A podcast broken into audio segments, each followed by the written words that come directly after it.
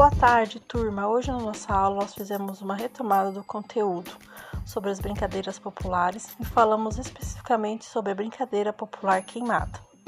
A queimada é uma brincadeira muito antiga, possui uma origem meio confusa. Ninguém sabe o certo onde de fato surgiu.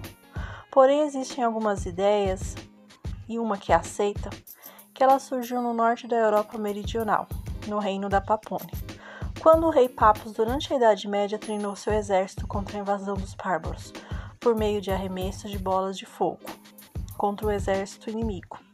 Com o sucesso do treinamento, passou a disputadas de forma lúdica, em festivais anuais, se tornando popular. Por isso que quando nós falamos queimada, a palavrinha queima, mas o da forma queimada, porque ela veio de uma guerra, né, onde lançava bola de fogo.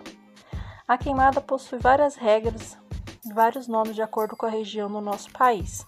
Podemos chamar a queimada de baleado, carimbo.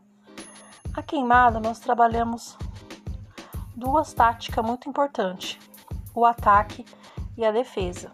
Nós temos que ter a percepção, a antecipação e a tomada de decisão do que fazer com a bola quando ela chegar até nós. Outra coisa que nós falamos foi sobre o ensino da técnica, dos fundamentos. Na queimada nós usamos muito passe, recepção e arremesso. Nós vamos falar sobre o arremesso.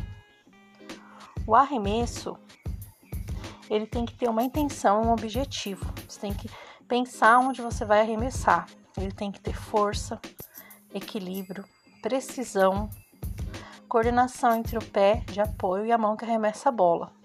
Temos que prestar muita atenção em todos esses elementos.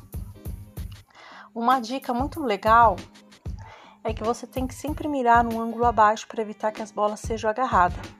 Ficará muito mais fácil para o adversário agarrar as bolas se você mirar no peito ou na altura da barriga. Nesse caso, mire abaixo da cintura, principalmente nas canelas, visto que serão arremessos quase impossíveis de agarrar.